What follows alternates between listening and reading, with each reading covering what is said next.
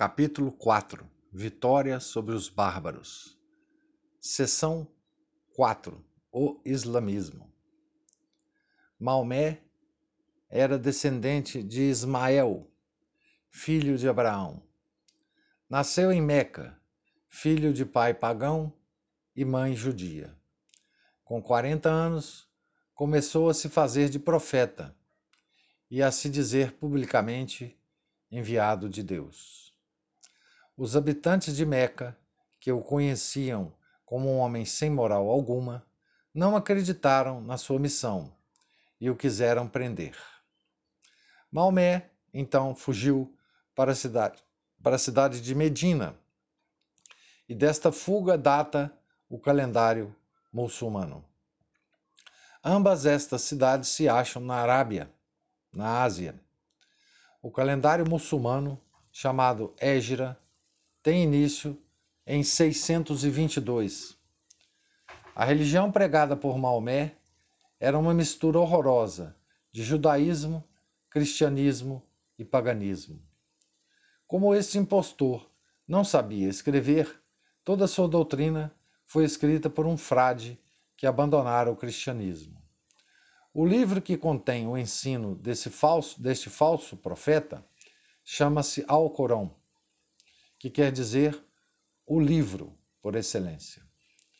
Como sofria de epilepsia, Maomé dizia que esses ataques eram visões do anjo Gabriel. Contava ele que o anjo lhe vinha revelar as verdades eternas.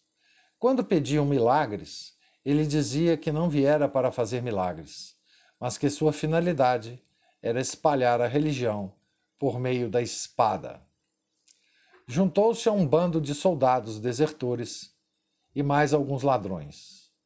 Começou roubando e saqueando as caravanas no deserto, depois marchou contra a cidade de Meca e tomou posse da cidade. Aos poucos foi conquistando todos os países da Arábia.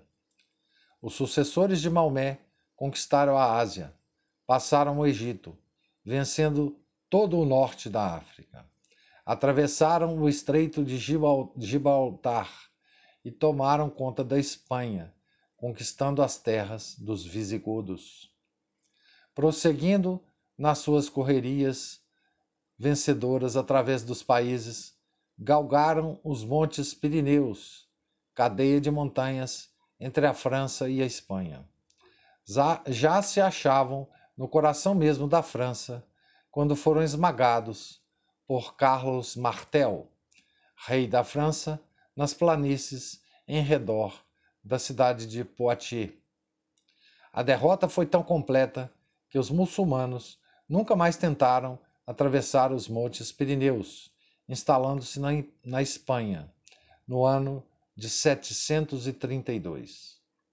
Três séculos, porém, mais tarde, os maometanos iriam ameaçar a Europa. Essa religião fundada à força da espada ganhava terreno no norte da África. Os discípulos de Maomé já estavam cercando o ocidente. Haviam tomado conta da Síria, na Ásia Menor, e levavam suas conquistas até a Espanha. O fraco império de Constantinopla estava sem forças para resistir ao exército muçulmano, e estes ousados e cruéis soldados atacavam a península italiana. Chegaram até os montes Pirineus, novamente, pondo a Europa em perigo. Contra a cimitarra dos maometanos, iria a igreja levantar a espada dos príncipes cristãos. Desde que os muçulmanos apareceram, todos os lugares santos estavam debaixo do seu jugo. Belém, Nazaré, Jerusalém, enfim, a terra santa de Nosso Senhor havia caído nas mãos desses infiéis. Os cristãos que iam em perseguição aos santos lugares sofriam verdadeiras perseguições nas mãos desses hereges. Quando voltavam às suas pátrias, contavam tudo o que haviam sofrido dos maometanos.